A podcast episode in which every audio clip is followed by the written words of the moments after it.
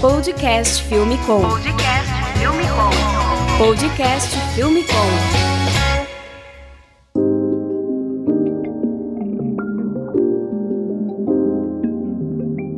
Olá, mais um podcast Filme Com no ar. E provavelmente já perceberam que o setup tá um pouco diferente. Hoje não temos o Ivo Duran apresentando. Quem tá falando aqui com vocês é o Bruno Baltarejo. E junto comigo no bate-papo temos a Fernanda Simões, que é videomaker no portal AV Makers. E junto com a gente temos o Rafael Forte, que é o entrevistado do dia. Ele é videomaker e fotógrafo, especializado em vídeos de casamento e eventos sociais, formado em música no FPR, já é produtor audiovisual há mais de 10 anos, além de ser um dos professores no portal AV Makers.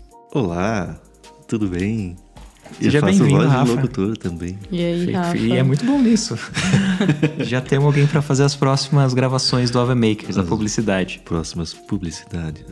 A gente vai discutir um pouquinho sobre a produção audiovisual e também a produção fotográfica especializada em eventos sociais. A ideia é trazer algumas dicas, algumas soluções de problemas e alguns causos também pra gente dar umas risadas. Isso tem bastante. Bom, Rafa, você poderia começar falando um pouquinho pro telespectador quem é você? Eu sou o Rafa Forte, eu sou fotógrafo de casamento, faço vídeo também de casamento e outros eventos sociais, trabalho com videoclipe. Eu, na verdade, sou formado em música, eu me formei em 2007, eu acho, faz tanto tempo, tô velho. Mas em seguida eu acabei migrando para vídeo. Eu queria mudar de, de áreas, mas não queria deixar de fazer uma espécie de arte, digamos, porque é o que é a única coisa que eu sei fazer da vida. Fazer aí, arte. é, desde pequeno minha mãe falava. e aí eu comecei a fotografar por hobby. Aí os amigos falaram, pô, tu tá tirando umas fotos legais, vamos fazer um, um freela. Isso era 2008. É, aí eu fui fazer o freela, era uma formatura, lembro bem até hoje. Eu fui, fui por indicação de amigos e tal. E eu fui assim, não ia nem ser pago, né? Falei, eu vou pra aprender, eu vou, né, pra fazer. E no final, acho que deram certo as fotos, quiseram até me pagar. aí eu recebi, aí eu não parei mais de fazer eventos. Formatura eu parei, mas eu comecei a, a gostar da profissão de fotografia nesse Acho momento. que a formatura é uma porta de entrada, né? Pra muita forma- gente na, é. na foto e no vídeo. Exatamente. É uma, é uma boa escola, formatura, né? É que ali a gente começa a aprender. Para quem vai trabalhar com evento, principalmente, né? Você aprende muito sobre a dinâmica de ser fotógrafo, né? A questão da correria, o do pensar rápido, porque você tem. É, diversos ambientes diferentes e momentos acontecendo que você tem que pensar muito rápido na, na, na sua luz, na sua composição. Tem muito profissional que às vezes fica lá porque é mais fácil, digamos. Tem uma demanda muito grande de fotógrafo de formatura, né?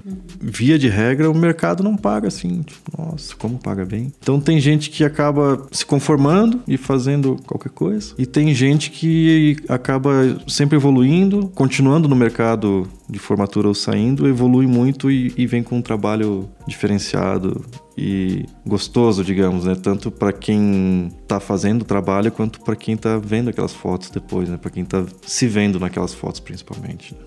Então, é uma escola muito boa para isso, eu diria. Bom, a gente já falou aqui de dois tipos de eventos diferentes, de casamento e formatura. Mas a gente podia começar a conversa, então, delimitando quais são os tipos de eventos sociais que, que normalmente aparecem em jobs que os clientes contratam. Velórios, né? Parece bem, Não, bem nunca importante. fiz, mas eu faria. Antigamente tinha a galera que fazia foto do morto, né?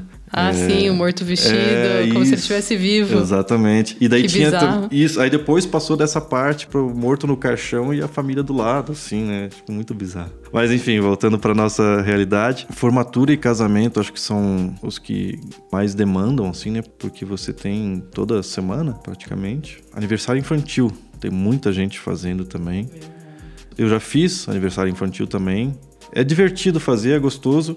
Até porque é um espaço de tempo curto, né? Acho que também é uma porta de entrada, né? Festa infantil. Também. É que nem, como eu falei, né? Que nem de formatura. É, é uma porta de entrada, mas pode ser sua casa ali, né? O importante Depende- é estar gostando, né? Do que Exatamente. e evoluindo, né? Porque tem gente que gosta de várias coisas que, eu que a gente não consegue entender. Mas eu acho que é importante, em qualquer ramo da fotografia, não existe trabalho menos importante, né? Existe trabalho mal feito e trabalho bem feito. Não importa que tipo de trabalho que você faça, é importante você estar sempre tentando evoluir e fazer o melhor com o que você tem, né? Com o que você pode. Acho que esse é, é o desafio da profissão, que nem sempre a gente tem as condições ideais, seja de equipamento, seja de luz, ou questão de controle do que está acontecendo, né? Que em evento a gente quase nunca tem o controle do que está acontecendo, né? A gente segue o fluxo e tenta se antecipar, né? Esse que é o grande desafio, que acho que é o, o X da questão em evento. Acho que os, os grandes fotógrafos são os que conseguem antecipar o- os acontecimentos ali, né? Não só aquele que decora, ah, agora eu sei que agora o padre vai falar isso e depois ele vai mandar dar o beijo, mas é a pessoa que está prestando atenção nos detalhes, assim. Eu me via em fazendo infantil, que seja, eu via, tipo, por exemplo, os pais conversando, aí eu ficava lá um tempão apontando a câmera esperando, porque você sabe que num evento as pessoas estão descontraídas, estão bebendo, você sabe que vai vir uma risada dali a pouco. Então, Você só assim, tem que esperar o momento Exatamente, você tem que esperar. Só que você tem que ficar ligado para não estar perdendo uma outra coisa também, né? Esse é, é um desafio. Então, você conseguir antecipar e, de certa forma, prever, né? O que vai acontecer é, é o diferencial ali. Ser muito observador, né? Tem que ser muito observador, você tem que ter empatia, né, digamos assim, pelas pessoas, para você conseguir ter a leitura, né, do que as pessoas estão passando, o que elas estão sentindo, para você saber se vai sair um choro, se vai sair uma risada ou se não vai sair nada dali. Eu, às vezes, quando eu fazia formatura, eu sempre prestava muita atenção nisso, né, e normalmente eu trabalhava como se fosse a parte da equipe tradicional, eu ia lá para fazer esse tipo de trabalho, mas às vezes o, o Mais contra- espontâneo, as fotos mais espontâneas. É, assim, o fora do roteiro, né? Aham. O clichê. Exato. Às vezes é difícil o, o nicho de, de formatura porque nem mesmo os profissionais estão acostumados muito com isso. E às vezes eu tava assim num ambiente que eu já tinha feito fotos assim de quase todo mundo naquele ambiente. Aí eu parava, encostava a câmera, porque às vezes precisa dar esse respiro, né? Dava tipo dois minutos, vinha o dono da empresa assim: Ô, amigão, amigão. Foto ali, foto ali. E é Deixa. muito chato quando eles ficam pedindo Nossa. foto, né? É terrível, é terrível. Quando o- formando, por exemplo, pede foto, é legal, é ótimo, né? Aham. Mas quando a pessoa tá te contratando, fica ali porque ela acha que você não tá fazendo nada. Putz, cara, isso é muito chato. E é, é um dos motivos pelos quais eu saí de formatura, assim, porque a grande maioria das pessoas que trabalham com isso, donos de empresa e tal, pelo menos os que eu conheci, são mais, digamos, tradicionalistas, assim, nesse sentido. Eles não conseguem entender que eles estão me pagando, não é só pelo meu tempo ali, é pelo É meu pelo talento, pela minha visão. também. Exatamente. E eu sei que tem profissionais que às vezes, tipo, ficam lá de corpo mole, não querem fazer, mas não é, nunca foi meu perfil. Meu negócio foi tipo, cara, eu tô aqui, eu vou fazer o melhor que eu posso fazer e não quero fazer o que qualquer um faria. Quero dar a minha cara. E às vezes para isso eu preciso muito, às vezes para uma inspiração nova, eu preciso parar e não fazer nada. Tipo, esvaziar, como se fosse esvaziar a minha mente e esperar um novo olhar, né, um novo respiro. E eu sei a hora de fazer isso no evento, que eu faço há muito tempo, mas aí é difícil você lidar com a ansiedade alheia, né? Do cara, ô, ô, amigão, amigão, fotinha ali, fotinha ali.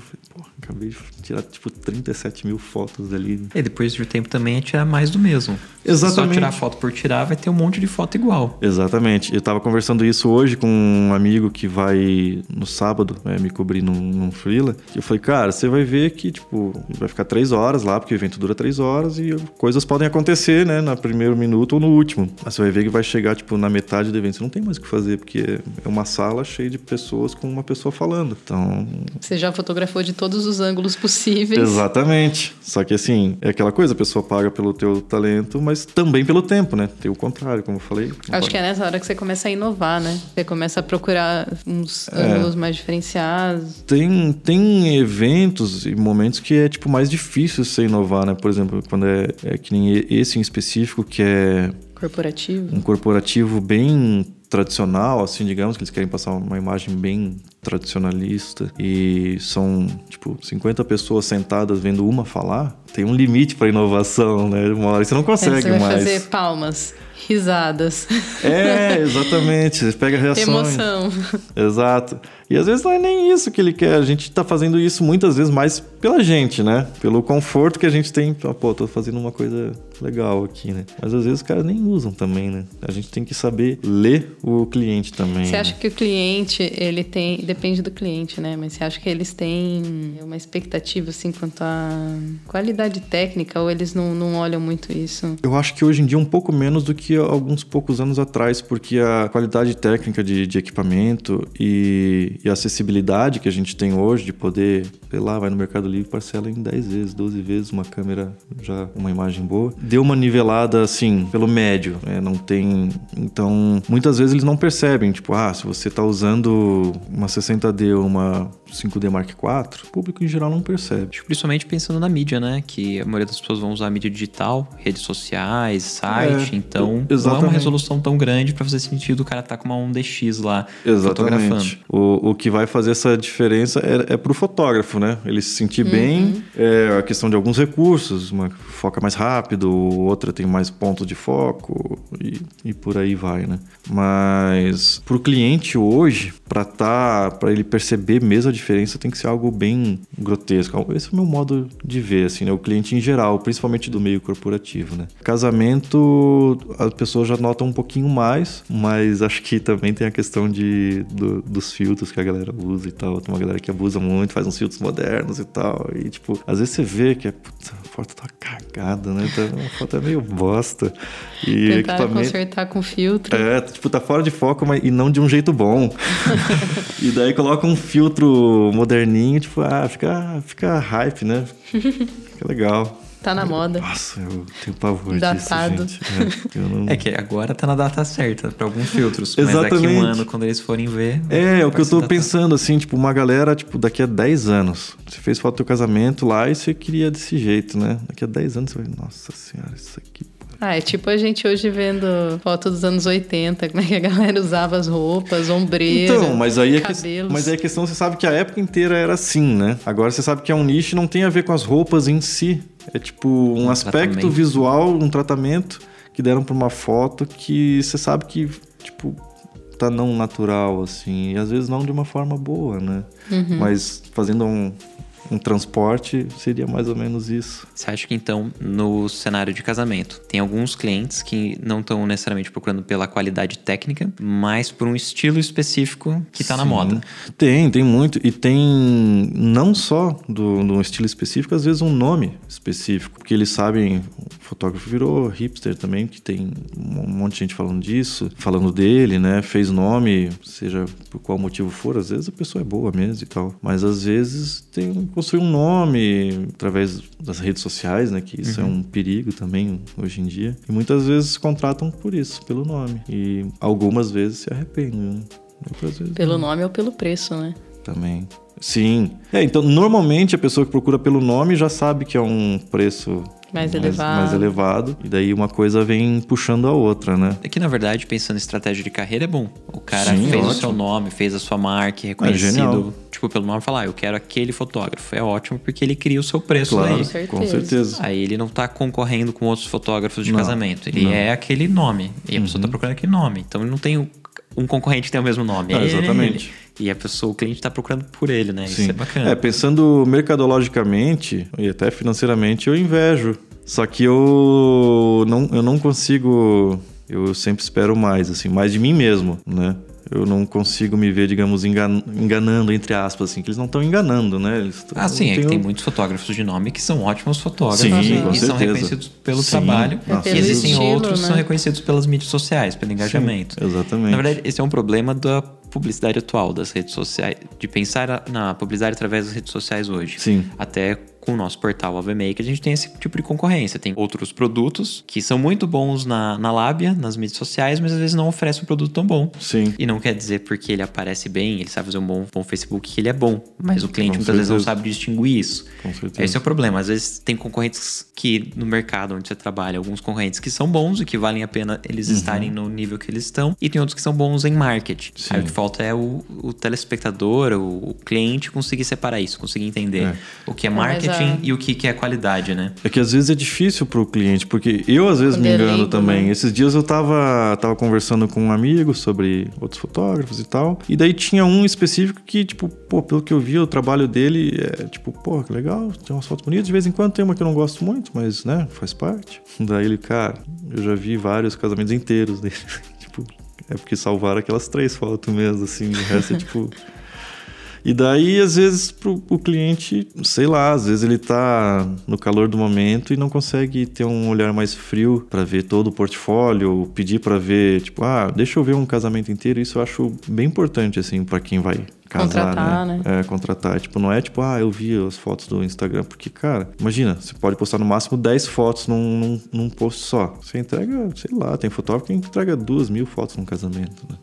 Então você tá vendo, tipo, 0,05% do trabalho dele. Então eu acho bem legal você falar, ah, eu quero ver um casamento inteiro. Pedir pra ver o book, coisa assim. É, pra ver o fotolivro, ou ver, tipo, ah, o que você entrega e tal, só essas fotos. Dá uma olhada, né? Pô, são as fotos que você vai ter o resto da tua vida. Não custa você perder duas horinhas ali da sua vida pra conhecer mesmo o trabalho, né? Do cara. Aí, pensando no, filme, no filmmaker e no fotógrafo, ter isso pronto pra apresentar. Tipo, Exatamente. pensar não só no portfólio Sim. no geral, tipo, as melhores fotos de tudo, mas apresentar em um produto completo. Sim, Tipo, ah, exatamente. olha esse casamento do começo ao fim. Essas são as fotos impressas, esses são os Exato. fotos livros, esse é o vídeo teaser do que aconteceu no casamento. Aham. Conseguir aí já apresentar um casamento inteiro, ter isso pronto na manga pra Exatamente. apresentar. E sempre separar o melhor. É. Hum, com certeza. né? O, em vídeo é um pouco mais fácil, né? A não ser que você seja um videomaker de vídeos na íntegra. Se- Sempre seus vídeos tenham 40 minutos toda vez. Aí- Quem que tem tempo pra ver um vídeo de 40 Ah, minutos gente, hoje em dia? sei. Eu- Ah, mas eu imagino que deve ter ainda algumas. Tem, Tem, deve ter, né? Algumas ó, noivas que gostam normalmente- de ter guardado um registro. Ou a completo. mãe da noiva, ou às vezes a noiva. Porque, a- a- e pior que eu já, já passei por isso várias vezes. A noiva fala, ai, porque queria na íntegra, porque assim, eu sou a última que entra, então eu não vejo nada. Pô, você perdeu a entrada só da galera.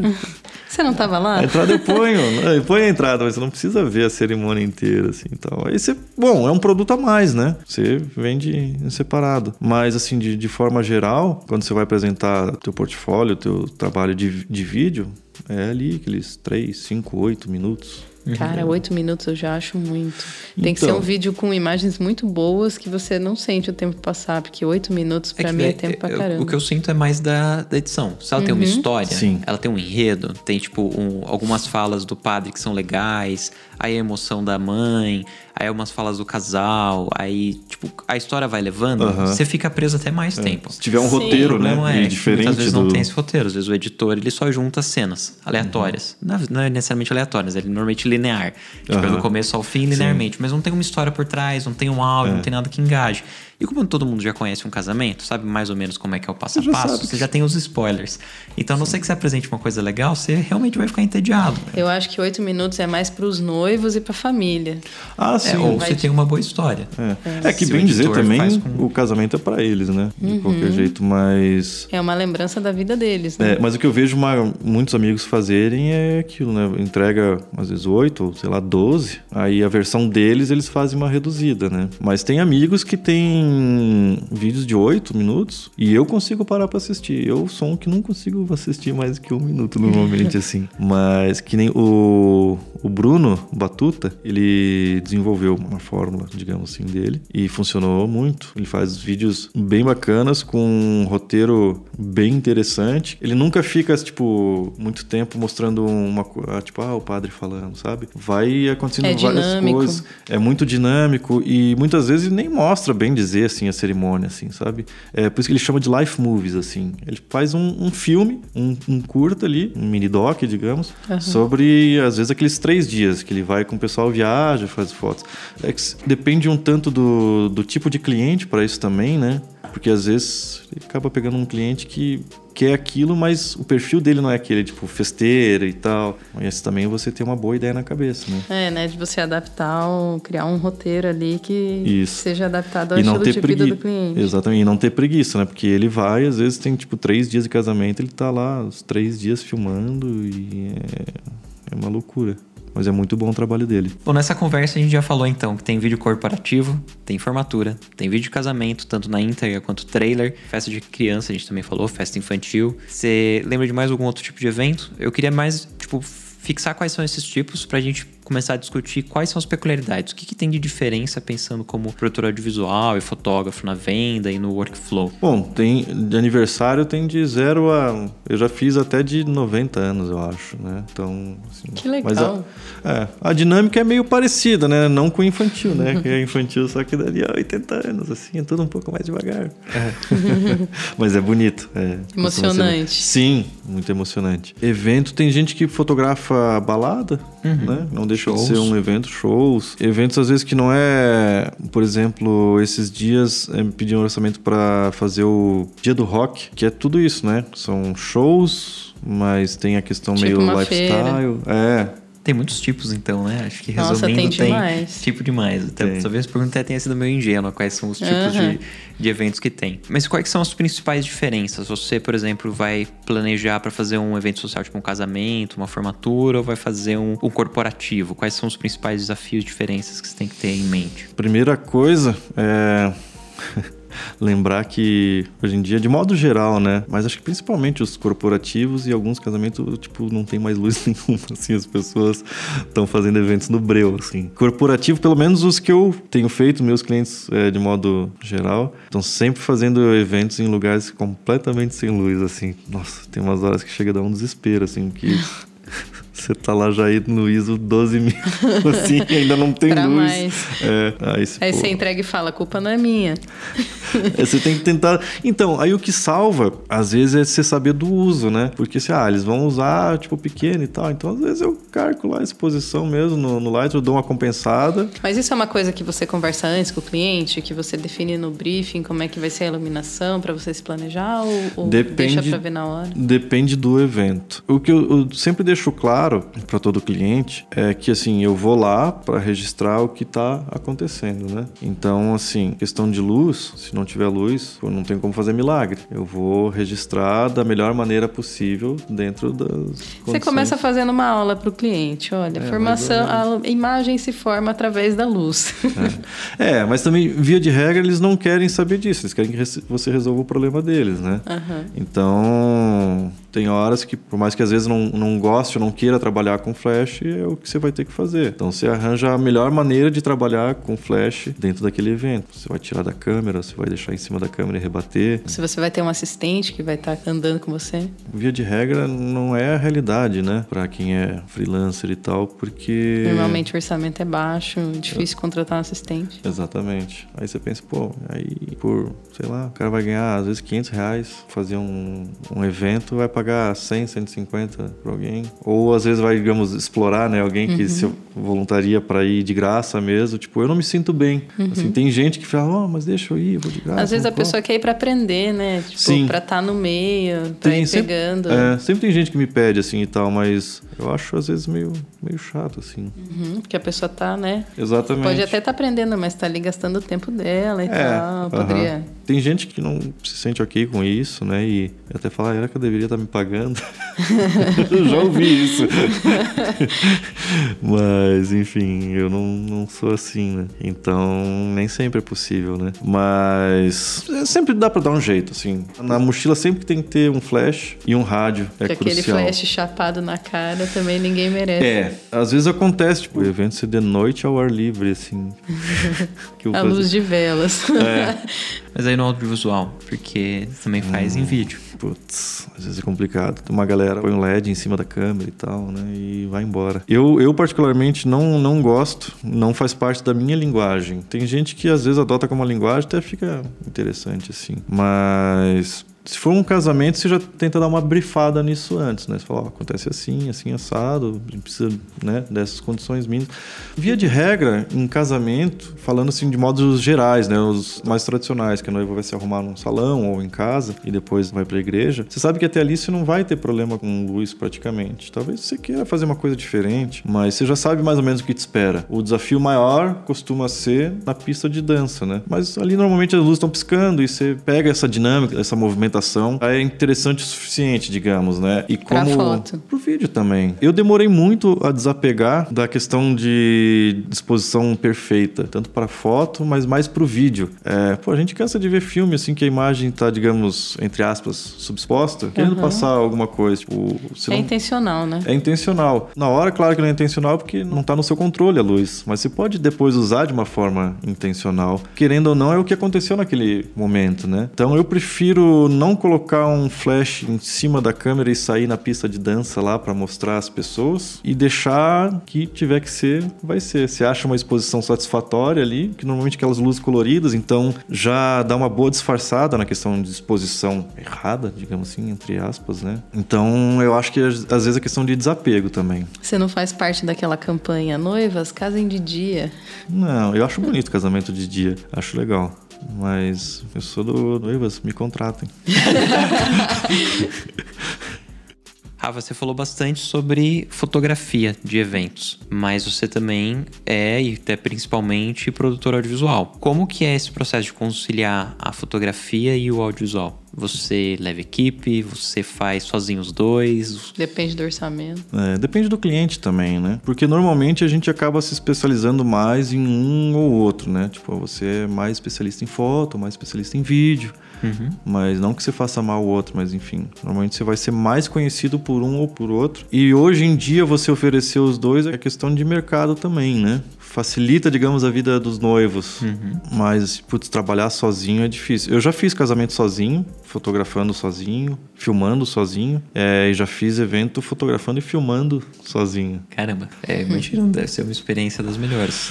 Não, dependendo do evento, cara, é insano, assim. Mas normalmente hoje, como que você prepara para conseguir atender o cliente que tem essa demanda? Então, eu vejo qual o tipo de evento que é. Se for um evento que tenham várias coisas acontecendo ao mesmo tempo, eu já sei que sozinho vai ser difícil. A não ser que seja, por exemplo, sei lá, um festival que vão ter, tipo, dois palcos ao mesmo tempo. E, tipo, vão ter duas bandas ao mesmo tempo. Eu não preciso fotografar as duas horas de show de cada banda, né? Então eu sei que eu consigo dar conta. Consigo fotografar uma, depois fotografar outra e assim vai. Mas se são várias coisas acontecendo ao mesmo tempo, com uma dinâmica muito grande, eu sei que eu vou ter que levar uma, mais, pelo menos mais uma pessoa. Depende do número de, de pessoas dentro do evento também. Se é um evento corporativo que tem entrega de prêmios, aí tem tipo três ambientes diferentes acontecendo, várias coisas, atividades ao mesmo tempo, eu sei que eu vou precisar também de mais uma pessoa para garantir que não vou perder nada, né? Então, assim, se é um evento que você, ah, vão ter 40 pessoas, normalmente você vai conseguir fazer tudo sozinho, mas às vezes você faz evento para duas mil pessoas. Né? Não é nem salubre você tentar fazer sozinho, até porque começa a ser uma festa de, de empresa. Já fiz bastante festa de encerramento, fim de ano. Daqui a pouco tá todo mundo meio bêbado, todo mundo quer vem para quer tirar foto e o teu contratante quer que você tire foto de tal coisa específica e assim vai. Então é bom você, levar em conta o tipo de evento, quantas atividades vão estar acontecendo e o número de pessoas que envolve o evento, né? Você já fez CMD de Já, casamento? já fiz same day. Você consegue fazer em dois também. É um pouco mais corrido às vezes. Tipo, um filmando e o outro editando? É, porque assim, você pode já deixar a edição, às vezes um esqueleto, pode ser até na cabeça, né? Você tá fazendo os takes, né? E tem gente que faz muito disso, costuma trabalhar takes de tipo 5 segundos, sei lá, nunca faz mais do que isso, pelo menos até a parte da cerimônia. Aí fazem um take sempre parecido. Aí o que, que acontece? Quando ele vai arrastar lá, ele já pega um projeto meio pronto, arrasta com alt, tá mais ou menos o take lá, né? E pra CMD às vezes é satisfatório. Mas se não, quando termina a cerimônia e vai começar a recepção, sempre tem um tempinho, pelo menos uma meia hora, uns 40 minutos que você consegue parar e dar uma montada. Aí os noivos fazem a entrada e em seguida vão jantar. E ali tem mais uma hora, mais ou menos. E você consegue ali, tipo, correr e fazer a tua edição, né? Pelo menos pra entregar até aquele momento ali. Dá pra fazer em dois, mas sempre que tem CMD eu costumo ir em três pessoas daí. Quando eu preciso parar pra editar, tem outros dois filmando, né? A edição que você faz ali no CMD é a edição final já? Ou Não. você- não? Não. É só ali para aquele momento, para mostrar para os convidados. É, aham. É, tem gente que entrega, não sei se só, só complementa depois, né? Que se no CMD você não vai conseguir colocar até o fim, porque. Porque a festa não acabou. É, mas não, eu gosto de depois fazer outra. Normalmente eu vendo o CMD como algo separado, então não seria nem bem legal profissionalmente você entregar a mesma coisa depois, tendo vendido dois produtos diferentes, né? E é inegável, né? Quando você tá fazendo, editando em casa, que você tem tempo para pensar melhor e para observar melhor os takes e tudo mais, você faz um trabalho, digamos, melhor. CMD seria tipo um monstro. É. Seria o filho bagunceiro. tipo, vai de qualquer jeito, então. Não quer colocar essa roupa, vai assim mesmo. É, nem dá tempo, né? De fazer uma mixagem de áudio, fazer uma finalização de cor com carinho, né? Não, não, não dá muito. É tudo preset, né? A maior parte do tempo. Às vezes o que você consegue fazer é tipo. Se você já tem em mente as músicas que você quer usar, você dá uma mixada antes, se você acha que vai precisar mixar e tal, né? Nossa, você abriu um negócio na minha cabeça que eu nunca tinha parado pra pensar. Que galera que faz CMD, não sei se é assim mesmo, mas a pessoa já vai com o negócio ali meio pronto. Tipo, a música Aham. pronta e Sim. divide em blocos ali na timeline, você só Sim. substitui. Uma galera faz isso, que é mais fácil, Oxi. né? Você economiza Agiliza bastante bastante o processo. É, aí depois você dá uns tapinhas ali, né? Uhum. Tipo, que, claro, né? De um casamento pro outro você não faz exatamente o mesmo Claro. takes e tudo mais. né? Outra dica, digamos, pra ajudar a galera a se organizar, não só pro day, né? Mas pensando agora especificamente nisso, mas que ajuda como um todo. Você vai filmar um casamento, dificilmente você vai sozinho, né? Se você for fazer o making off e tal, porque a noiva vai se arrumar num lugar e o noivo em outro. Então você leva outra pessoa. Aí se combina os tipos de take já, né? Para eles se conversarem ou se contrastarem de uma maneira legal entre os da noiva e do noivo. Várias vezes eu faço isso também. Às vezes o da noiva, como é mulher e normalmente é mais vaidosa e mais delicada, às vezes os, os takes são um pouco mais longos, usa o estabilizador e às vezes você passa o nervosismo do noivo o contrário, né? Você vai na mão e deixa tremer e seja o que acontecer, tá valendo. E depois você pode combinar na, na- na cerimônia, tanto na cerimônia quanto na recepção, quem vai fazer o que, por exemplo, ah, você vai usar só a grande angular e eu vou fazer só os takes fechados. Ou você vai ficar parado, eu vou fazer movimento. Isso ajuda bastante depois, né, na, na edição, né? Principalmente no same day, que você sabe exatamente onde procurar cada take que, que você quer. Ah, agora eu quero um take mais assim, mais assado. Já sei quem que fez, fui eu ou foi o outro. Entendi. Então, quando tem uma equipe, tanto, imagino, tanto na fotografia quanto no vídeo, vocês já delimitam o que cada um da equipe, qual que é a atribuição de cada um. Sim, normalmente sim. Às vezes por movimento ou às vezes por distância focal. Né? Mas Tem aí é, é importante você confiar no trabalho da pessoa que você está contratando, né? Sim. Conhecer e confiar. Então, só que às vezes nem sempre você já conhece, né? Às vezes todas as pessoas que você conhece não tem a data. Aham. Aí você pede indicação de terceiros, né? Às vezes é um tiro no escuro, né? É, já aconteceu comigo de fazer um evento, e daí eu chamei mais duas pessoas para filmar junto, que era um evento grande. E eu tava filmando, e é, eu tinha outra pessoa filmando também, e a pessoa tava o tempo todo num glide cam. Ah, mas o glide cam é um stead, né? É, mas é um stead bem safado, né? e nossa, cara, a hora que eu fui ver as, as cenas. Não aproveitou nada. Nossa, acho que eu aproveitei o quê? Uns 3%. Nossa senhora. É. Eu acho que ele não, não- Ele tinha. Não sei se ele tinha pouco tempo, mas Uhum. ele usou o tempo todo o glide. Aham. E, nossa, ficou difícil, né? É, eu nunca tive essa sorte, assim. mas, não em evento meu, mas teve uma vez que me passaram um projeto pra pra editar, que era de um show, e uma das câmeras que eu, eu falei pro cara, ó, isso aqui esquece, não tem como usar absolutamente nada, assim. Porque, tipo, tá tudo cagado. Exposição tá ruim. É, pessoa... Você falou pro cara daí. Eu falei. A pessoa, não sei se tinha Parkinson, o que que era, que, tipo, não conseguia, tipo, não, não tinha um segundo sem tremer. Aí- Não tem warp stabilizer que resolve. Não, porque aí você tem aquela flutuação Vira uma gelatina. esquisita, né? Cara, sorte que tinham outras câmeras, né? Mas se só tiver isso, você tem que É dar um jeito de fazer parte né? da, da, da linguagem, né? Tipo, eu... Foda é quando não casa com nenhuma outra cena, assim. Por isso que é bom levar mais gente na equipe, né? Exatamente. Por isso que é bom a você conhecer pra- o trabalho da pessoa e Exatamente. confiar no- na É. pessoa que está contratando. E se você não conhece ainda, ao invés de Procura contratar um, conhecer contrata dois. É, mas se tiver orçamento, né? é.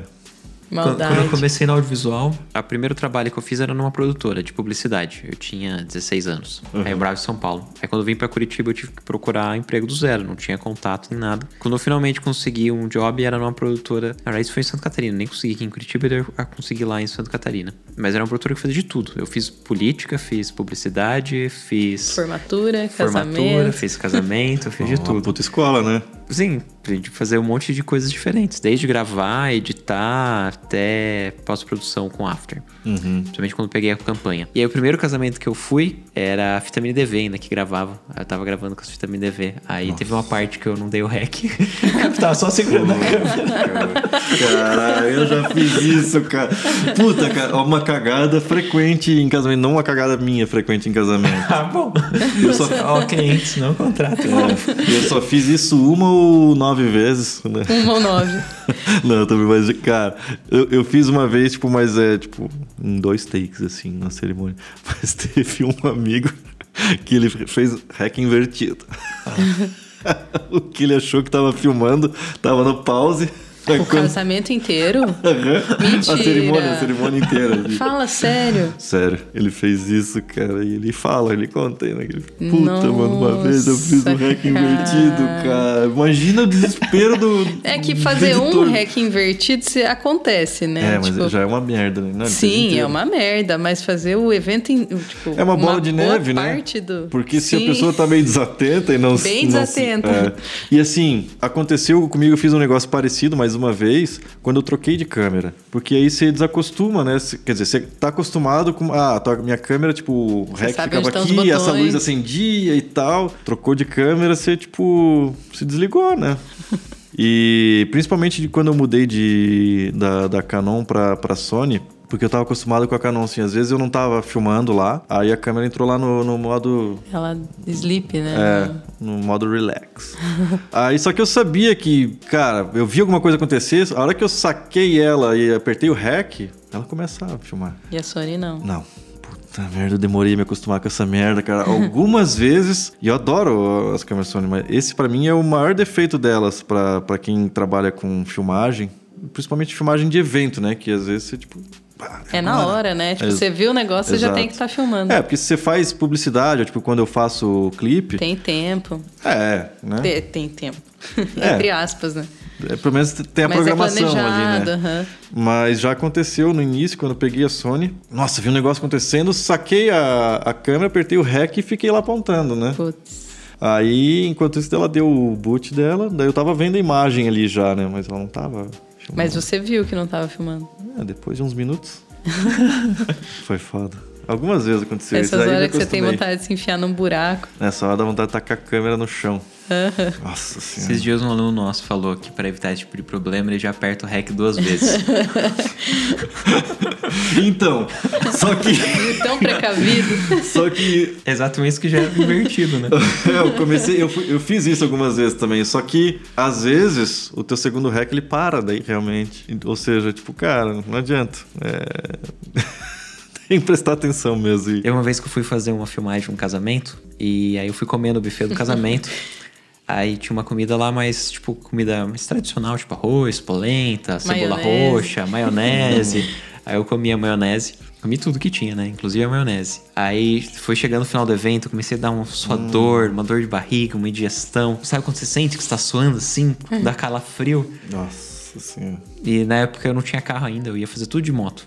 Aí eu levava tripé na moto, levava a câmera na moto, Ah, deixava tudo na moto. que- Putz, né? É, o escape já fica mais fácil ali, né? Daí eu, eu comecei a passar mal, daí eu nem esperei até o final do evento. Quando começou, tipo, já estava É. um tempo na festa, já não tinha mais necessidade de continuar na festa, porque tinha todo o tempo que precisava, eu subi na moto fui embora. Mas a moto ia chacoalhando, batendo assim, eu Meio- suando frio. Eu não De aguentei chegar até em capacete. casa, eu tive que parar no posto de Ah, gasolina. achei que você tinha feito na moto. Imagina. Capacete fechado. Ah, se tivesse na BR, acelera, põe só o vamos pra fora e vamos lá. Jogando merda nos outros. Já que a gente tá falando aqui de câmeras, de equipamentos, E o que, que você indica de o que o cara vai pensar de equipamentos, de kit, de acessórios e tal, na hora que ele vai querer trabalhar como fotógrafo ou filmmaker de eventos? O que, que ele tem que pensar em ter para conseguir atender essa demanda? A primeira coisa é uma câmera que filme. Acho que a primeira coisa foto. é ver a necessidade do cliente, né? É. É, né, Não, que é ele que- tem que ter o equipamento já antes de É, os às- clientes, né? Às vezes, é, às vezes aí ele vai ter que Depende, ver às se. a- vezes, se a pessoa vai locar equipamento. Ah, mas, mas daí a gente tá, acho que, vendo a pessoa que tá querendo começar a investir, né? E montar o seu próprio negócio, né? É difícil você entrar nesse negócio sem ter equipamento, assim. Tem pessoas que eu conheço que até não tem, tipo, tem o, o Catatal lá que faz os videoclipes, ele não tem os equipamentos, porque ele leva, tipo, às vezes 10 câmeras, não- então ele aluga tudo. E é o que ele faz da vida, ele não, ele não faz outros tipos de, de eventos. Então ele não precisa ter, mas... É que pra na- cinema e videoclipe faz muito sentido Sim. produções maiores ser local. Claro. Vai ser aquela demanda do cliente. É, mas não é a realidade da maior parte da nação, né? É, no evento social, obviamente, cada evento vai ter sua peculiaridade. Mas não vai ser nada a ponto do. Ah, nesse caso, ter que locar uma Red ou uma Alexa pra esse evento. Não, a maioria das vezes o cara vai É. conseguir atender com uma DSLR ou uma mirrorless de qualidade. Exatamente. Mas aí, quais são as especificações que essa DSLR mirrorless tem que ter para evento? Por exemplo, é, tem que ser melhor low light, talvez estabilização de sensor, Uhum. ou Tem um Dynamic Range maior. gimbals, não sei se é uma boa. É, eu assim, a galera pode me execrar e tal, mas se você não tem uma Sony hoje, você tem que ter um gimbal com certeza. Cada questão de estabilização, uma coisa que eu sofria muito com a Canon, assim, você não me adaptava a usar ela na mão para esses eventos sociais dinâmicos, né? Tipo, tremia muito mesmo. Uhum. E depois, nem sempre você consegue estabilizar depois, não fica bom, né? No caso, você diz a Sony não tem tanta essa necessidade por causa da estabilização de sensor. É, ajuda muito, ajuda bastante. Mas é só eu que sofro um pouco de Parkinson, né? Tem gente que. eu conheço gente que trabalha com a câmera que for, cara, não treme nunca. Eu falei, pô, cara, que inveja, né, cara? Mas não, não é o meu caso, eu, eu tremo mesmo. Mas eu não uso o estabilizador 100% do tempo. Fora isso, cara, uma galera vive reclamando, fala, ah, o defeito hoje da 7.3 é que não faz 4K 60 FPS e tal. Tipo, eu entendo porque ele quer aquilo, mas não ter nessa câmera não, não consideraria um, um, um defeito tal assim. No Brasil, pouca gente assiste 4K de verdade, quase ninguém. E a câmera faz Full HD 60 FPS. Eu, eu diria que isso é o requisito básico da, da câmera hoje. É Full HD que faça até 60 FPS. De preferência que que granule pouco, porque tudo cada vez mais escuro, né, cara? Tá foda, estamos vivendo na, na era do Breu, na caverna do Batman. Mas uma grande angular é o kit básico, né? Que eu gosto, que eu uso ainda hoje uma 28. Aí a câmera, se for é, cropado ou não, aí vai da preferência de cada um. Aí só mudaria um pouco o, o kit de lentes, né? No É. caso, uma grande angular, uma 24, no, que nem eu uso a, a GH4. Uhum. Já seria uma 48. Então eu já tô quase num plano normal. Então eu preciso um pouco mais grande angular ainda, se minha intenção é ter bastante abertura, ver bastante do espaço. Sim. É uma que eu gosto bastante. Não faço eventos, né? A gente Uhum. trabalha aqui em estúdio. Mas que a gente usa bastante no estúdio é a 1835 da Sigma Art. Ela tem uma qualidade bem bacana. Na 18 não- também não é uma tão grande angular, ficaria quase 36, mas como a gente usa um Metabones, daí a gente tem uma compensação do, do crop. Ele não cropa tanto. Porque o crop normal seria 2, com o Metabones ele fica um e pouquinho. Aham. Então já não vai de 18 para 36. Deve ficar por volta de uns 24. Então acaba É, ficando com essa equivalência. bastante, né? E questão de áudio, você, no evento, você faz. Você leva um técnico de áudio, vocês mesmos fazem a captação, pe- depende do cara da mesa do evento. É, não, eu nunca levo alguém de áudio. A verba nunca dá, né? E, tipo, via de regra é só o cara chegar lá e ou plugar na mesa de som do lugar. Se não tiver, você- aí você deixa com o padre. Uma Cara, lapela, bota uma lapela. Isso, assim. pode- o que às vezes a gente faz é levar uma lapela e ligar no, no telefone, dar o rec, fala com o padre, o, né, o, quem Uhum, vai celebrar. entendi. Podemos colocar uma lapela e tal. Você tem tudo que Aí ele você usa o telefone como gravador. Então, o, filmmaker que quiser filmar eventos, além de uma câmera com pouca granulidade, Granulidade, né? que tenha uma lente próxima de 24mm de comprimento focal, ele também precisaria de uma lapela. E um Aí eu- celular. É, uma Ah, celular, todo mundo tem, né? É, se ele quiser, ele pode usar um gravador também. Um gravador É, eu uso. pequeno. Tem um da Zoom, o Zoom F1, não sei se você já viu. O gravador é muito pequenininho e é. bem bacana ele. É menor que o H1? Menor que o H1. É bem pequenininho, é um quadradinho bem pequenininho. E ainda assim tem um visor digital mostrando certinho o que você está fazendo. E até mais funções que, Ele é que o Zoom H1. recente. Ele é mais recente. E ele já vem com o, a lapela. Você compra ele, já vem o gravador e a lapela. E tem dois modelos. Tem um que vem com uma lapela e tem um que vem com um shotgunzinho. É uma opção legal para quem quer compacto, mas é mais caro. Uma opção mais barata também seria ter um Zoom H1, por exemplo. Ou o H1N, que é o mais novo. Ou um celular. É, ou um celular. É. Porque diz que o- a gente tem o Zoom H1 e tem o celular. E fazendo um teste no- na gravação de um dos cursos de som direto, de captação de áudio para vídeo, nos testes a gente viu que o pré-amplificador do celular era melhor que o pré-amplificador do Zoom H1. Eu imagino também que o Zoom H1N deve ter uma qualidade melhor, mas a gente só fez o teste com o Zoom H1 antigo. Mas isso é verdade, também tem que ver a qualidade do pré-amp do celular. Qualidade... E sem contar também a bateria, se não vai acabar a bateria, se É. você não precisa... São muitas variáveis. É, às vezes a compressão também, né? Tem celular que não comprime, estoura tudo. É, não vai gravar em Wave também, vai gravar em MP3 ou algum outro codec pior, dependendo do gravador de celular, né? Do aplicativo que o cara vai usar. O gravador seria uma saída mais profissional. Ah, e, bom, se ele puder ter alguma coisa por garantia de equipamento de luz, né? Não precisa de muito, na real. É, talvez no caso do cara que em algum evento vai precisar de mai- mais luz, aí seria o caso de alugar. É, porque alugar luz é relativamente barato, né? É, qualquer coisa que nem um corporativo e o ambiente tem pouca luz, mas o cara quer um resultado mais profissional, vai Sim. conversa com o cliente e repassa pro cliente. Ele que vai Claro. pagar, obviamente, a locação. E se o cliente tem essa necessidade, não, não- Ele vai entender, né? Você tem esse costume de locar equipamento? Eu loco o equipamento não pros eventos menores, assim, tipo, com verba menor, né? Mas quando eu vou fazer principalmente videoclipe, eu loco praticamente tudo. algumas Você coisas eu coloca. empresto. É, o que eu não consegui emprestar, eu alugo.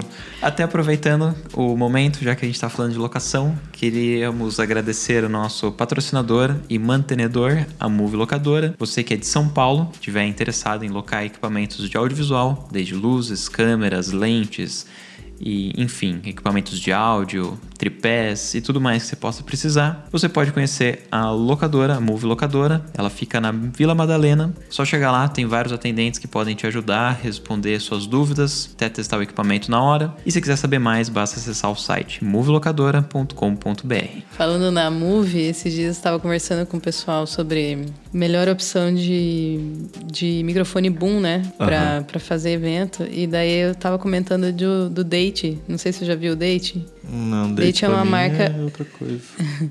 Deidades. date. Date, sim. Não, pensei no date. A galera sai ah, no date. um date, um crush. É. É, não, eu tô A gente- casado, praticamente casado, não tenho mais. A gente tava falando desse date e ele é muito bom, o, esse bunda date. Ele tem um, um controle de ganho fino ali, não é que nem os do da Rode, por exemplo, que você tem, por exemplo, menos 10 e menos 20, eu acho, né? É menos, É, normalmente- menos 10, 0 e 20. Mais 20 daí, né?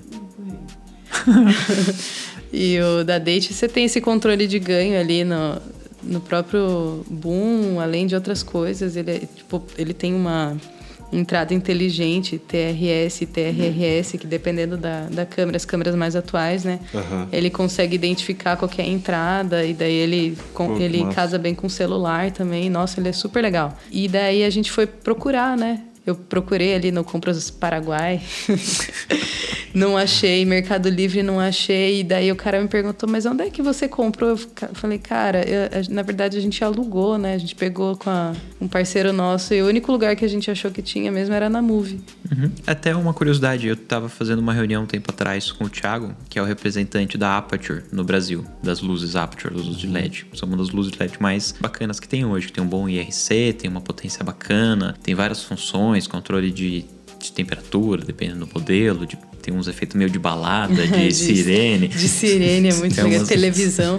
Pois é, e aí o Thiago tava comentando que a, essa Dairy, essa marca, é da Aperture. Ah, é verdade. Aham, ele, ele também é o representante da Dairy. Ele que, inclusive, ele que é o contato do Ivo, que trouxe os equipamentos que o Ivo tá locando lá na, na Move Locadora. Bem legal. Acho que eu tenho um Follow Fox da Aperture. A gente tem aqui também uma luzinha que a gente usa como luz contra, uma luzinha da Amaran, da Aperture, bem bacana, que a gente usa pra É uma, fazer é o uma desenho marca dos- legal, né? Eu, É, eu gosto a bastante das Aperture é bem legal. E que são equipamentos leves, talvez para evento. São leves, vem uma mochilinha bacana, dá pra colocar alguns dentro do carro e levar tranquilo. É.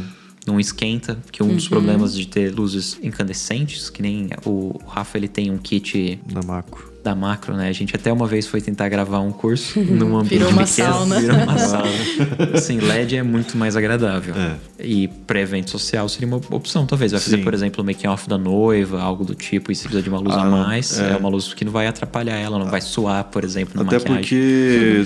Eu acho que. Não lembro. Deve ter, mas eu não. Não deve ser nem tão barato nem tão prático as luzes, digamos, portáteis é, halógenas, né? Normalmente é a bateria é tudo em LED, né? Uhum. Bom, então a gente falou aqui um pouquinho sobre os equipamentos. Acho que a gente podia entrar agora num assunto um pouco mais complexo. Falar um pouquinho sobre como que é o processo de, de fechamento de contrato. Tipo, você montar o orçamento, você fechar o brief com o cliente, definir datas, responsabilidades, montar a equipe. Toda essa parte logística mais chatinha quando vai fechar o cliente. Primeiro, a questão de, de valor, é, de valor de, de trabalho, assim, cada um tem mais ou menos o seu, né? Mas, independentemente de qual faixa financeira ali você está atendendo, é sempre importante você deixar claro o que você consegue, o que você pode, o que você vai fazer, o que você não vai fazer, né, para o seu cliente. Eu sempre, eu sempre monto o, o- o orçamento. Tem vários, digamos, níveis assim, né?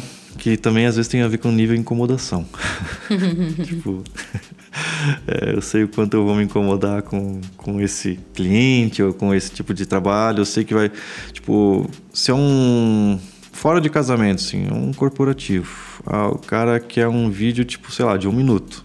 Mas o evento vai durar três horas, quatro horas. Eu vou precisar levar duas pessoas, três. E vou levar mais umas, sei lá, umas quatro horas para editar. E às vezes tem gente que faz, tipo, sei lá, por quinhentão, faz por 700 pila. Aí paga cinquentão para um, ou não paga nada, leva os orelha seca, que nem dizem aí. E acha que tá ganhando bem. Não, ele não se ligou que ele, em sete horas de trabalho lá, ele ganhou quinhentão, ou seja, ele tá ganhando 80 reais por hora de trabalho. Então acho que levar, eu sempre levo em consideração isso para evento. Quanto tempo eu vou levar para fazer aquilo? Porque é, é algo que todo mundo deveria fazer, né? Volume de trabalho, né? Exatamente. Que nem o, o evento que me pediram orçamento, era tipo 18 horas de trabalho. Tipo, além de ter que entregar tudo no dia seguinte, dentro do evento era tipo uma loucura, insanidade. Eles queriam pagar tipo 1.200, assim. Eu sei que trabalho que dá pra chegar até aqui, onde eu tô, com conhecimento, maturidade, não tem como. Porque eu ia estar trabalhando por isso, tipo uns 70 reais a hora.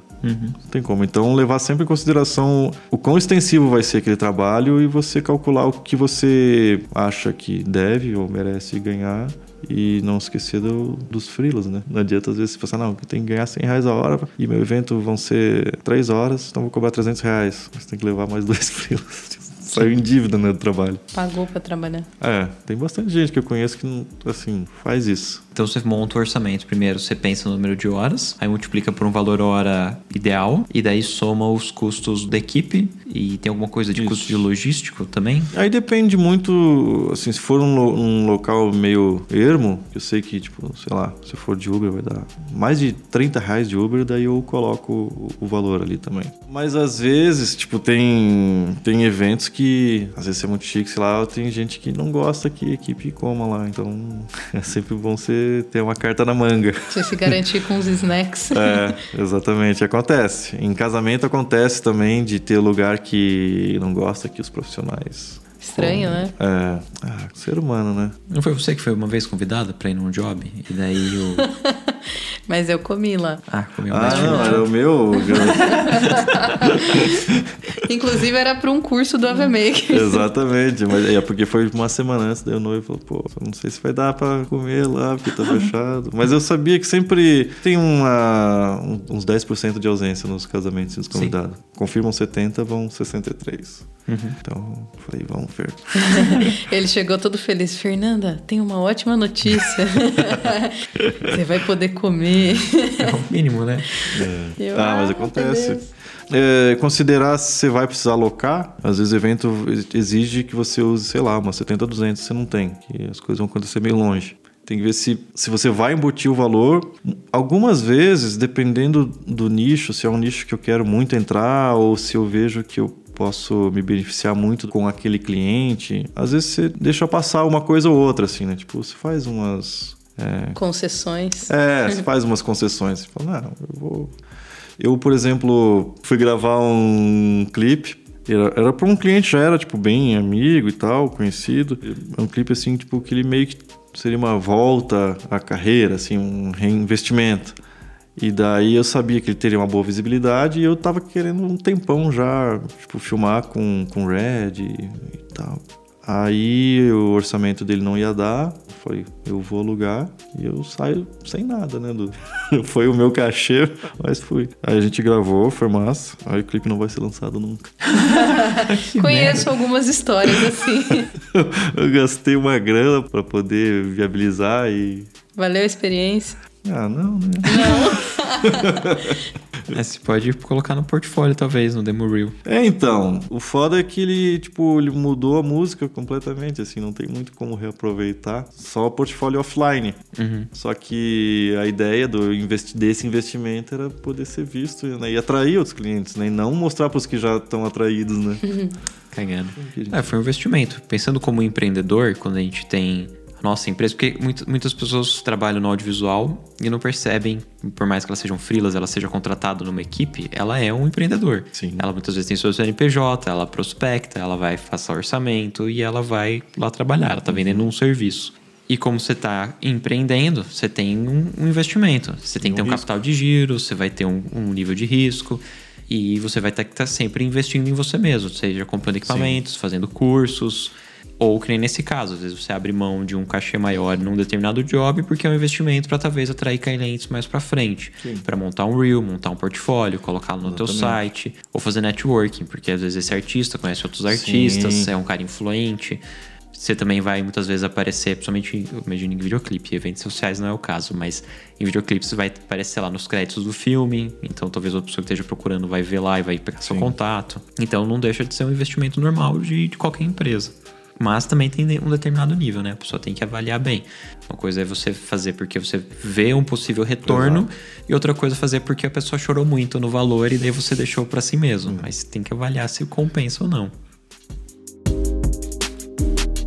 Então, Rafa, você monta algum contrato para prestação de serviço, principalmente quando você vai fazer evento, casamento, coisa assim? Não. Tô brincando. Eu monto, monto. Casamento 100% das vezes, né? Para outros eventos. Normalmente corporativo, tem algumas empresas que pedem, mas eu faço um contrato, assim, digamos, relativamente simples, sem muito jargões incompreensíveis para nós, muito humanos. latim. É. E o mais importante é você deixar especificado exatamente o que você vai entregar, né? Se é casamento, se você vai entregar um vídeo entre 5 e 8 minutos, formato que você vai entregar, você vai entregar em Full HD, você vai entregar em um pendrive ou em mídia virtual. Eu ultimamente tenho entregue, não um casamento, mas bastante coisa de casamento também e o e meus eventos, em modo geral, tenho entregue tudo em nuvem. Não ocupo mais mídias físicas praticamente. Só quando o cliente pede muito, ou dependendo do tipo do cliente. Mas você chega a oferecer na proposta de orçamento? Ofereço, mas é que nem a gente tava conversando antes, né, do, do podcast sobre o tipo de clientes e como a gente procura ou como eles procuram a gente. Normalmente o meu perfil de cliente é alguém mais parecido comigo, assim, tipo não tá mais muito aí para mídia física. Aham. Tá E- desapegando. É. Até porque o, o, o ter uma mídia física implica no cliente te ver de novo. Às vezes ele não quer te ver de novo. ele quer continuar trabalhando, fazendo as coisas dele, não quer ter que parar um dia para ir receber. Tem, tem bastante fotógrafo que faz isso, né? Eu acho que para alguns meios É, e para algumas castas sociais, talvez seja legal. A pessoa marca um evento. Nossa, hoje veio o fotógrafo, o filmmaker, veio trazer o vídeo, mostrar o vídeo e tal. É, mas é bom deixar em contrato isso também. Tipo, ah, vai ser entregue ou em pendrive, ou em mídia virtual, pela nuvem. Porque já aconteceu também de, mesmo com isso, o cliente pergunta: ah, mas e o DVD? hum, o DVD? E aquele DVD na íntegra? Nossa, né? Pô, eu falei: meu, eu nem tenho mais DVD em casa. eu não tenho Quem mais. que usa aparelho de DVD? Né? Leitor. Eu não tenho, meu computador não tem mais. Pior que a gente também não, né? É, eu, eu tirei para caber espaço para mais HDs. Exatamente. A mídia física do DVD tem que abrir espaço. Pra... Eu volto e meia conversa sobre isso com aluno ainda, porque volto e meia vem aluno pedindo o curso do Encore, da Adobe. Uhum. Mas a Adobe já até tirou do Creative Cloud. Não tem nem mais como você instalar através do Premiere CC com o Encore, que nem dava para fazer antes. Então eles mesmos já consideram que é um software falecido, que não tem mais a necessidade de fazer autoração uhum. de DVD. Mesmo que fosse fazer autoração de DVD, já não faria sentido, faria mais sentido fazer de, de Blu-ray né? do que de DVD. Mas qualquer uma dessas duas mídias já não são mais tão utilizadas, é difícil alguém ter um player de DVD ou Blu-ray e utilizar no dia a dia. É só quem tem PlayStation em casa. Pra ter um. É, talvez tenha um videogame. Mas a maioria das pessoas estão conectadas na internet. Facebook, Instagram, e ele vai compartilhar com os parentes, com os amigos, ele não vai mandar um DVD, um Blu-ray para casa da pessoa, ele vai mandar um link. É, você compartilha o link no WhatsApp, compartilha no Facebook, você uhum. pode mandar por e-mail, você coloca o um embed no teu site se você quiser, se for principalmente corporativo, né? Não tem necessidade da, da, mídia física mais, porque ela é bem menos compartilhável, limita a qualidade e também a duração. Uma hora ela risca, ela estraga, Sim. você perde, ela quebra, seu filho pega e começa a brincar e estraga a mídia. Agora, o virtual não, ele vai estar lá no site, é. não, não, vai desaparecer do site. Quer dizer, você pode acabar pagando seu computador sem querer, mas normalmente vai estar lá salvo no site. Você, você pode minimiza fazer quantas cópias a chance quiser. de dar merda, né? Exato, vai estar lá para sempre na nuvem. nuvem. Exato. Aí eu sempre eu tento orientar os alunos a isso, que não faz mais sentido a mídia física e trabalhar usando mídias online. Uma opção, por exemplo, o cara pode fazer um site no WordPress com o tema do, do casal. O link, a URL, é muito barato comprar uma URL. Às Sim. vezes, sei lá, você vai pagar lá 8 dólares o ano a URL, pode ser o nome é, do, do, do noivo da noiva.com.br. Vai ser uma página personalizada, onde vai ter o vídeo na capa, a data do evento, alguma outra informação. E aí no finalzinho você pode colocar lá seu login, seu telefone de contato, caso outras pessoas queiram comprar comprar. Sim. Então o cliente, quando ele for compartilhar com os parentes e com os amigos, ele vai estar junto fazendo divulgação da sua marca. Sim. Obviamente você não vai tirar uma logo gigante, escancarada, uma marca d'água de fundo, você coloca algo discreto uma... embaixo, mas o cara vai ter acesso ao teu vídeo em qualquer rede social, em qualquer plataforma online e aí ainda pegar o seu contato. Até porque uma boa parte do, dos clientes vem de indicação de outros clientes. E tipo, se a pessoa viu um vídeo e gostou, foi um vídeo de casamento e gostou, provavelmente é porque ela conhece o casal. Fora a gente que trabalha com isso e vê muita coisa, as outras pessoas costumam ver os vídeos de seus amigos. Uhum. A pessoa que vai casar, às vezes dá uma pesquisada, tipo, vídeos de casamento Curitiba. Aparece lá os nomes e tal, e dá uma olhada. Mas, via de regra, já são as pessoas conhecidas. Então, eu não me preocupo, tipo, em deixar marca d'água ou mesmo a logo no vídeo direto. Por isso, Primeiro que não é sobre mim, né? Aquele uhum. vídeo. No site é diferente. Mas segundo porque pessoa que, que vê o, o vídeo, provavelmente vai estar relacionado ao, ao aquele casal. Acho que um ponto também hum. que eu costumo falar com os alunos é como que é essa marca d'água, como que é essa logo ou nome. Ela Às vezes é o cara chama, por exemplo, João da Silva, e aí é uma, o símbolo de uma câmera fotográfica. Então é uma câmera fotográfica e João da Silva, sabe que é um fotógrafo João da Silva, mas aí você vai pôr no Google quantos João da Silva não Sim. tem, que são fotógrafos, inclusive. Então, por mais que você colocou lá uma marca d'água, que normalmente Muitas vezes, né? Não sempre, mas muitas vezes é uma coisa genérica, que nem diz muita coisa, que é meio óbvio, se o cara é fotógrafo, vai ter uma câmera, não precisa ter um logo de uma câmera para entender que o cara é fotógrafo. E o nome também não é um nome muito particular, você vai conseguir identificar de onde veio aquele produto, quem é aquele fotógrafo. Tipo, acaba não tendo necessidade, é muito genérico. Ainda você é. botou seu número de WhatsApp, pode ser que aí a pessoa te liga, né? O número de WhatsApp ela vai chegar em você, mas também não vai ficar bonito. É, mas eu. Meu conselho é desapega. Desapega que se forem para para copiar e tal, vão fazer de qualquer jeito. E se e for cê... pra te achar, te acham. É, exatamente. Você tem que pensar, você tem que se orgulhar, tipo, ah, eu estão me plagiando, ou estão hum. pegando algo meu dizendo que é deles e tal, é porque você tá no, tá no lugar certo. Sim. Né?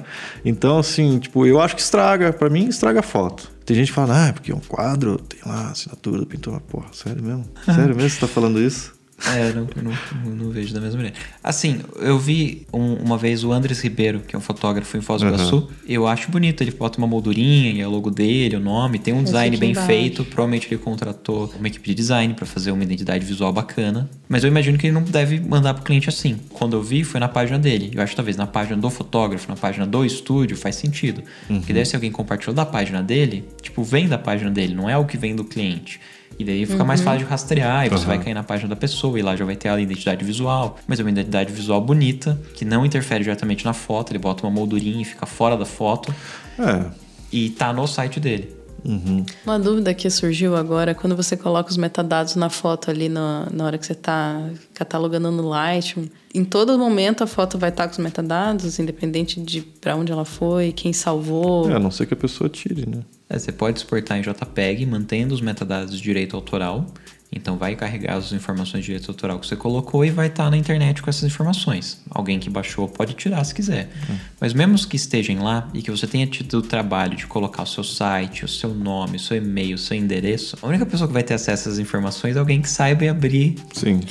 o metadado. Então, Por mais que esteja lá no Google, o cara Isso, o metadado é mais pra, tipo, em caso de processo, sei lá, uma revista usa a tua foto e aí você quer, sei lá, quer processar, sabe? Alguma coisa assim. Eu tenho a impressão que serve também de SEO. Se você montou o seu site e daí você quer que ele engaje mais na, na, na relevância de pesquisa do Google, você pode trabalhar as palavras-chave também na foto e nos metadados, não só no texto, nos campos Pode de ser. texto. Então a gente tava falando um pouquinho sobre isso de prospecção. Tipo, que a gente bota a foto no ar e as- o cliente vê, um fala com o outro e acaba fazendo o boca a boca. É, além dessa dica, você tem outras dicas sobre como conquistar novos clientes, fazer divulgação e acho que principalmente para quem tá começando, porque para quem já tá na área é mais fácil fazer network, mas para quem tá começando, Cara, quando você tá começando, você tem que ter muita paciência, porque as coisas às vezes demoram a, a acontecer, né? Pra mim, demoraram tanto pra acontecer.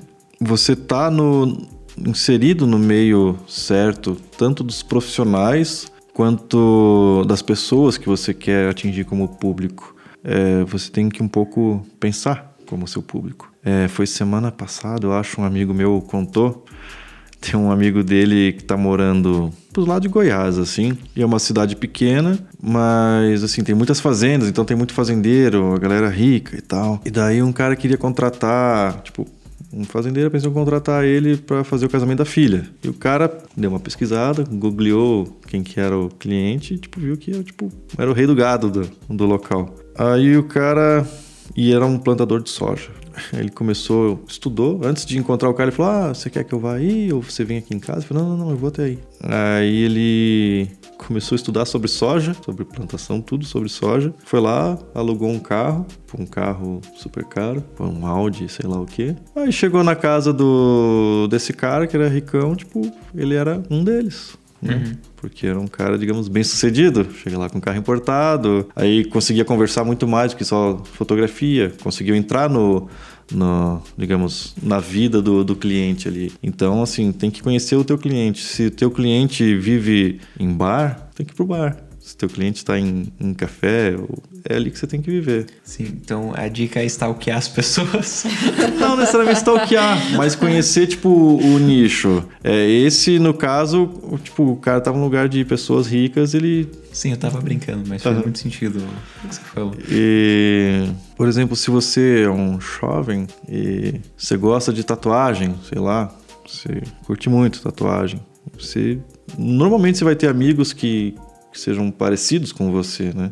É, e se é esse o público que você quer, invariavelmente vai vir uma indicação em algum momento. Você começa a fotografar, assim, ah, comigo começou assim, o primeiro casamento que eu fiz, fiz sozinho, foi do irmão de uma amiga. Cara, eu tinha visto umas fotos que eu postava, tipo, na época era, acho que era o Flickr ainda.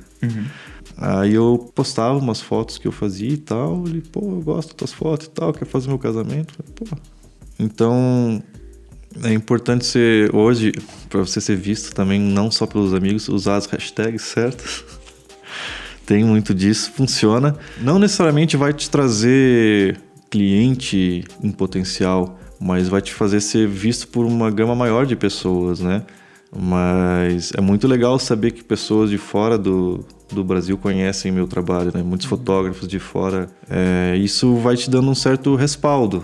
Então, ah, vira prova social, né? Quando o cliente ele vai entrar no teu Instagram e vê que você tem 10 seguidores, ele vai achar que tem 10 pessoas que agrega um valor para o seu trabalho, que acredita no seu trabalho. Agora entra lá e tem 5 mil, 10 mil, 20 mil seguidores, vira como prova social. Ele vê que tem uma galera de pessoas é. que seguem seu trabalho, que acreditam no seu trabalho e gostam de ver ele. Uhum. Então dá uma segurança a mais. É, é, é bem por aí. Você acha que no começo vale a pena o cara, antes de prospectar clientes, ele trabalhar para outros profissionais no, no ah, mercado que ele está? Eu acho essencial. Até para você começar a entender como funciona aquele mercado, né? Eu acho que deveria ser assim, por exemplo, tipo na questão das universidades, né? A galera escolhe com 17 anos, você escolhe um curso que você vai fazer pelos próximos 5 anos sem ter certeza do que é aquilo. O que, o que eu acredito no mercado audiovisual nacional é que a galera é bem unida. Eu vejo muito que um, um profissional conhece o outro, já faz amizade, passa um trabalho que está sobrando e vice-versa. Então tem, tem muita troca assim de, de trabalho. A galera, quando começa a se confiar, se ajuda bastante. Sim. Tem muito networking, ele vale muito a pena. Volte e meio, eu recebo de algum, algum cara que eu já trabalhei antes. Lembra do Lelo que trabalhou com a gente? Claro. Ele entrou em contato comigo essa semana. Volte e meio ele entra em contato comigo, porque tem algum job que a produtora não tá atendendo, então ele, ele uhum. quer ver se eu consigo atender ou se eu conheço Pô, algum legal. outro profissional. Ele é muito gente boa. Então tem muita troca, assim, tipo, de um profissional pro outro. Às vezes você você fechou muito job num determinado período, não vai conseguir atender. Exatamente. Você vai ter que indicar alguém que você confia. E por isso que é importante você ser amigo dos outros profissionais. Exato. Ninguém aqui é, é concorrente. É, de certa forma, em alguns momentos, concorrentes. Às vezes tem dois que o, o mesmo cliente está vendo o orçamento com dois. Ele, Sim. naquele momento, é teu concorrente. Mas em outro job de outro casal, ele pode ser teu parceiro, ou te chamar para gravar junto, ou passar para o seu job. Então, o networking é super importante. Isso não só para evento social, mas para qualquer área de ah, do trabalho audiovisual. E por mais que você, tipo, sei lá, você perdeu o job pro seu que é concorrente, seu amigo, é interessante você tentar entender o porquê, né? Que você que perdeu o job. Às vezes é algo que está ao seu alcance mudar para, um, para os próximos, né? Fazer melhor. Isso aqui é legal você estar tá, é, entre pessoas é, que fazem a mesma coisa, pessoas, digamos, iguais a você, né? Você está se forçando sempre a, a melhorar e, e, fazer melhor. Acho que é bem bacana que você falou, tipo, de, de tentar entender o feedback do porquê que você perdeu numa concorrência, num trabalho. Porque o que eu vejo, que eu imagino, principalmente para eventos sociais, é que quando você não fechou um job, não é por causa do preço. Eu não acho, não acredito que a noiva decidiu, em vez de pegar o fotógrafo A, pegar o B por 500 reais a menos que ele cobra. Uhum. Porque principalmente evento social assim, casamento, ele envolve muita emoção. Na verdade, toda compra envolve emoção. Mas eu imagino que essa é o tipo de compra que envolve ainda mais emoção. Então, se você confiou no trabalho da pessoa, ele veio, mostrou, falou bem, mostrou as fotos, você se encantou, você tem mais chance de comprar. Não vai ser 200 reais que, se, que vai fazer, 200, 500 reais vai fazer você mudar de ideia. Você se encantou com o trabalho daquela pessoa. Uhum. Então, Não, às vezes. Você vai pagar em Suaves parcelas. Né? Exato, você vai querer parcelar. É o tipo de compra que é por emoção. Na verdade, muitas compras são por emoção, mas algumas em particular levam muito uhum. mais emoção do que razão. É uma estratégia muito boa de venda, você apelar para o emocional. E aí, às vezes você acabou perdendo a concorrência e não foi por isso. Você tentou fazer o cada vez o mais barato, é, mas às vezes você poderia ter comprado mais caro, mas ter feito uma apresentação melhor, ter conseguido conversar Sim. melhor. Às vezes é só apresentação pessoal, é como você falou, uhum. ou é a apresentação do seu material, que você não conseguiu apresentar ele tão bem, não estava tão bem arrumado, ou porque você deixou o cliente esperando e ele ficou pensando, putz, agora nisso que a gente tinha combinado, ele deixou de chegar no horário, me deixou esperando. Imagina no casamento, ele chega atrasado. Uhum. Então, às vezes, é alguma coisinha assim da logística, ou da apresentação, ou da lábia que você não está conseguindo fazer certo, muito mais do que o valor. Antes de finalizar a pauta de hoje, queria só fazer um último agradecimento para os nossos patrocinadores. Dessa vez falar um pouquinho sobre o portal Ave Makers, onde eu também trabalho como coordenador e professor de cursos. E o Rafa que está falando aqui com a gente também é um dos professores do portal. Já tem dois cursos lá no portal. Dois. E procuramos produzir mais alguns ainda em Sim. breve. Caso você ainda não conheça, o portal Ave Makers é um portal focado em fotografia e audiovisual onde você tem a oportunidade de aprender as diversas etapas da produção, desde como fazer o seu projeto, o planejamento, como que é a rotina de gravação, seja a gravação com câmeras DSLR, drones, utilização de gimbals, e diversos softwares também de pós-produção, como a suite da Adobe, da Apple, da Blackmagic, entre outros. Então, se você deseja dar um passo à frente na sua carreira, dê uma olhada lá no portal AveMakers, avemakers.com.br. Além disso, quero muito agradecer a presença de vocês dois, da Fernanda e do Rafa. Prazer todo meu estar aqui. Espero encontrá-los mais vezes nos próximos episódios e também lá no portal AveMakers. Por favor. Agradecer a presença de todos vocês que escutaram a gente até aqui. Quem curtiu, não esqueça de deixar nos comentários, compartilhar com os amigos e assine a gente no Spotify, no iTunes ou acompanhe a gente pelo nosso site, filmecom.com.br. Tchau. Podcast Filme Com. Podcast Filme Com. Podcast Filme Com.